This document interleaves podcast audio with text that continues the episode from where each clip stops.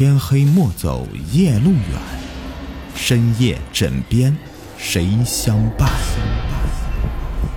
欢迎收听《灵异鬼事》，本节目由喜马拉雅独家播出。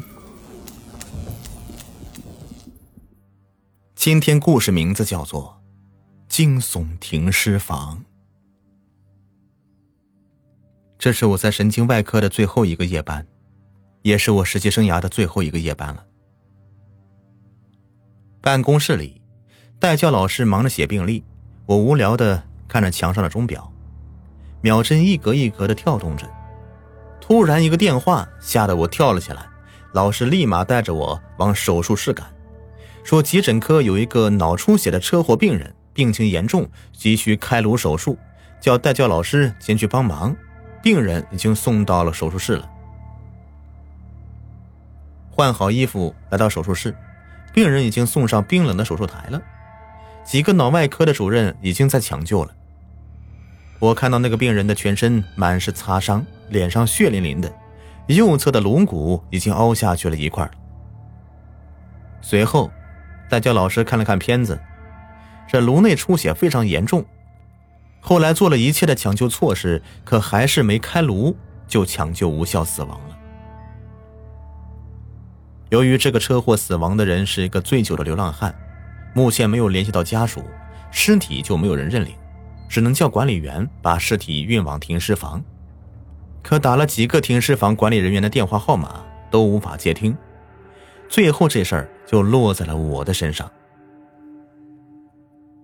去停尸房要经过一段长廊，再转个弯穿过两边都是榕树的浓密树荫。长廊上稀疏的亮了几盏，像是要油尽灯枯的昏暗的路灯。这百米长廊上，就我推着吱呀作响的平车，而且车上还躺着一个死人。不知什么时候，我的身上竟然出了一身的冷汗，时不时的有一阵一阵的阴风吹来，这背后凉凉的。穿过漆黑的长廊，我终于来到了。停尸房的门口，停尸房就矮矮的一层楼。敲了敲门，没有人回应。据我了解啊，一般都是有两个管理员同时值班的，怎么一个人都没有啊？我推了一下停尸房的门，门吱呀一声打开了，里面没有开灯，黑漆漆的，什么都看不清。我拿出手机找了下门上的开关。打开灯，眼前的一幕差点把我的魂都给吓出来。这角落里面躺着五具尸体，全部都露出一双惨白的脚丫子，其余部位都用白布盖得严严实实的。难道这大热天的，不会把那些尸体都闷出一堆虫来？真不明白那看管尸体的人是怎么想的。这也是奇怪呀，怎么停尸房里这么多尸体呀？最近医院里死了很多病人吗？我赶紧把门口的尸体给推了进来，推向角落。这突然门口吹进一阵风，门被关上了。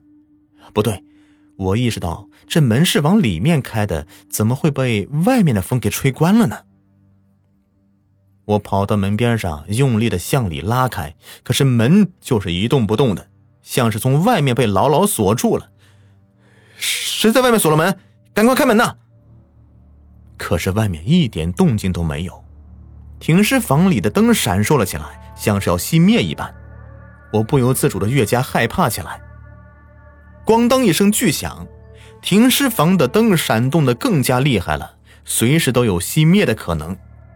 我朝声音传来的方向望去，这一具尸体的手从台上甩落下来，也是惨白惨白的，还在不停的甩动着。包裹的很严实的尸体，怎么会这手突然掉下来？还不停的甩，太他妈吓人了！不对不对，真的不对！我默默的数着，一、二、三、四、五，我差点叫了出来。难道是灯光闪动的原因看不清吗？我希望是。我在心里默默的重数一遍，怎么还是五啊？怎么只有五具尸体？还有一具呢？是的，少了一具，我刚刚推进来的那具尸体不见了。停尸房的灯光依旧在忽明忽暗的闪动着。突然，我感觉我的右肩很冰凉，像是有一只冰凉的手搭在我的肩膀上。我整个人都要崩溃了，双腿抖动着。我慢慢的将头扭了过去，看到一张血淋淋的脸，这右边脑袋还凹了一大半，嘴里面还鼓着血泡，眼睛像空洞一样黑。我大叫一声，慌忙的甩开那搭在我肩膀上冰冷的手。冲到前面，刚好撞到那个停放尸体的台子，一不小心把盖着尸体的白布给扯了下来。一看，再次惊叫着退到一边的墙角，我心里颤抖着叫着，可是就是叫不出声音来。那个，那不是停尸房的管理员吗？刚出车祸死了，送来停尸房的那个流浪汉变成鬼了，怪不得他看起来这么高。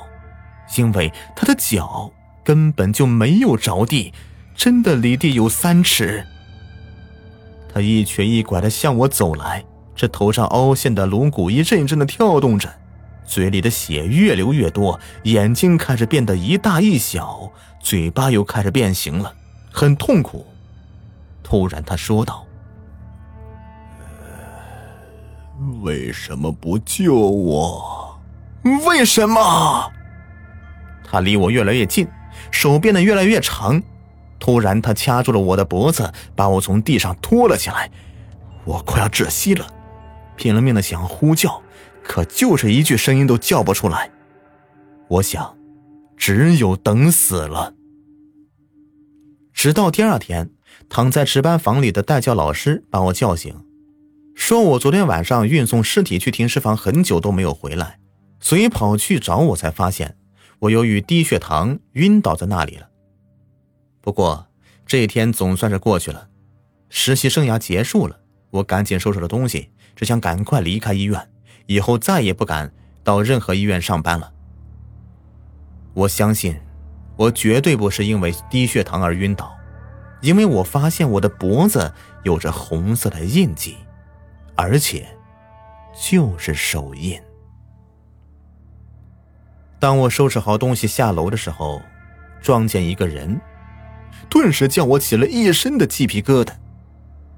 他不是昨天晚上那个停尸房里躺在台上死去的管理员吗？好了，本期故事已播完，感谢收听。喜欢听雨天讲故事，不要忘了点击订阅关注。有月票的记得送一送啊！